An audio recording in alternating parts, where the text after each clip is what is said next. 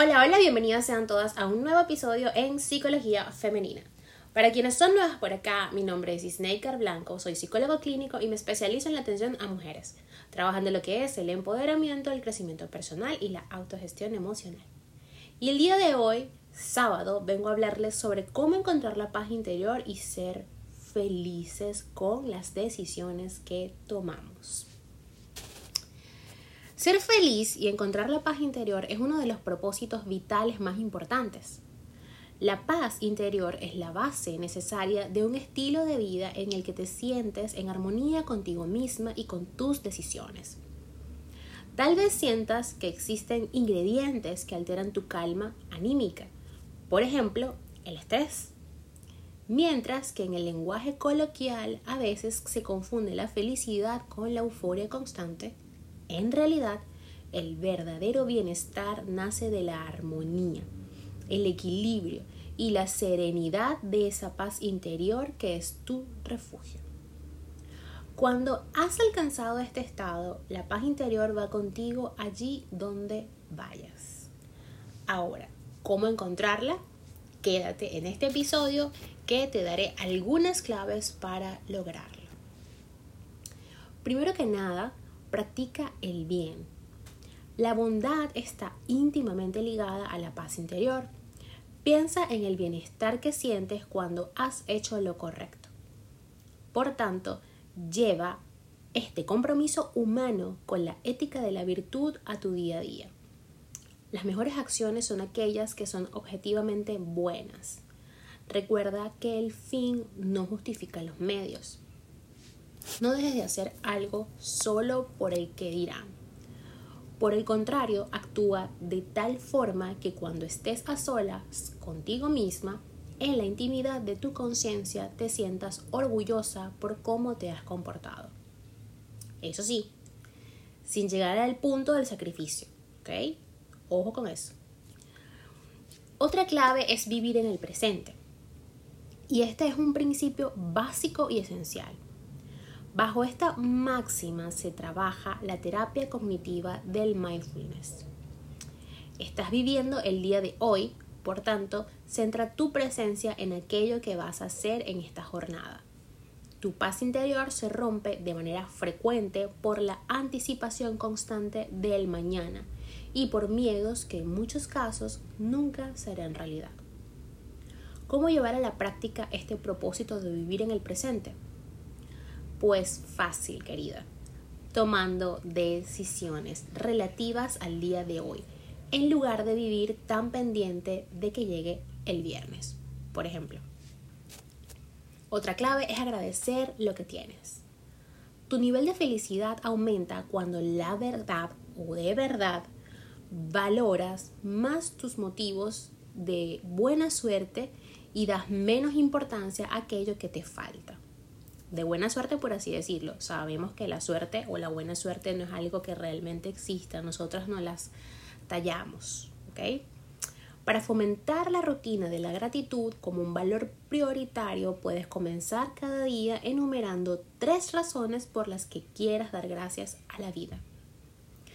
Seguidamente, otra actitud o conducta que nos ayude a encontrar la paz interior y la felicidad es cuidar tus relaciones personales. Tu nivel de felicidad aumenta cuando cuidas tus vínculos sociales. Para ello, intenta construir los vínculos de apego con la familia, amistad y compañerismo, desde el respeto a la individualidad de cada ser humano. Valora a cada persona por sus virtudes, en lugar de querer cambiarle por sus defectos. Otro em, aspecto a tener en cuenta es la diferencia entre aquello que depende de ti y lo que no. Este es otro de los principales objetivos o principios básicos de la paz interior. Si tienes un problema que te preocupa, entonces ocúpate de solucionarlo. Se trata de un asunto que trasciende tu propio campo de actuación, entonces acepta este hecho y déjalo ir es decir, no depende de ti. Algunos factores que impiden la tranquilidad mental y emocional son el perfeccionismo Esta idea que te hace sentir que nada está a la altura de ese ideal que tienes en tu mente. La vida no es perfecta, pero es real. Y esto es lo más importante. También tenemos el miedo a la soledad. En lugar de alimentar este miedo con pensamientos negativos, alimenta la esperanza de la compañía por miedo del tiempo dedicado a las relaciones personales. Cuida tus vínculos con los demás, pero también contigo misma. Complicar lo sencillo también nos resta energía y nos quita la tranquilidad mental.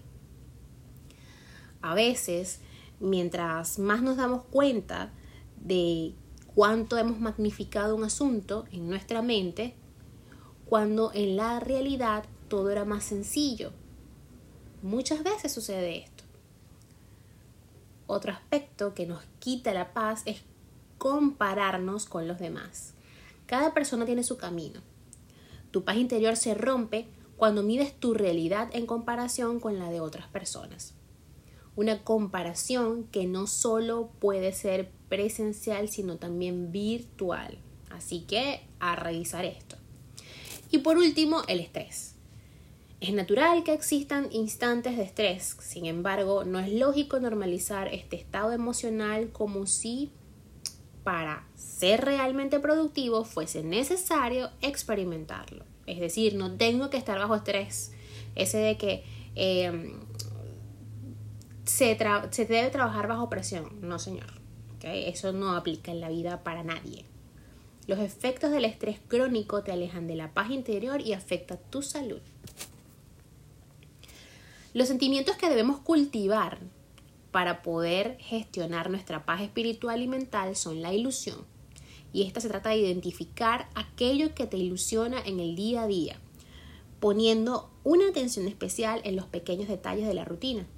La comprensión, un ingrediente necesario contigo misma y con los demás.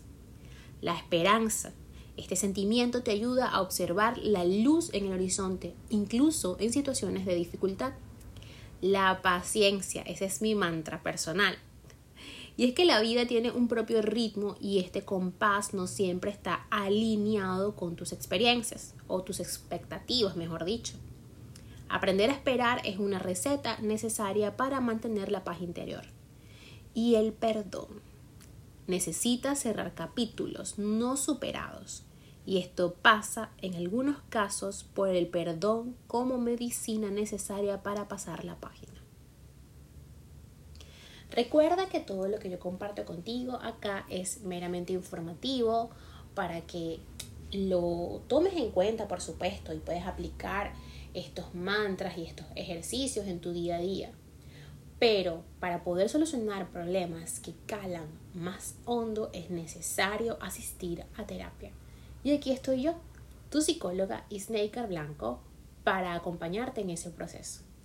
Recuerda apoyarme y seguirme a través de mis redes sociales en Instagram, Twitter y Clubhouse como Psiqueplenitud 11, en Facebook y en TikTok como psicóloga Snaker Blanco. Hasta un próximo episodio.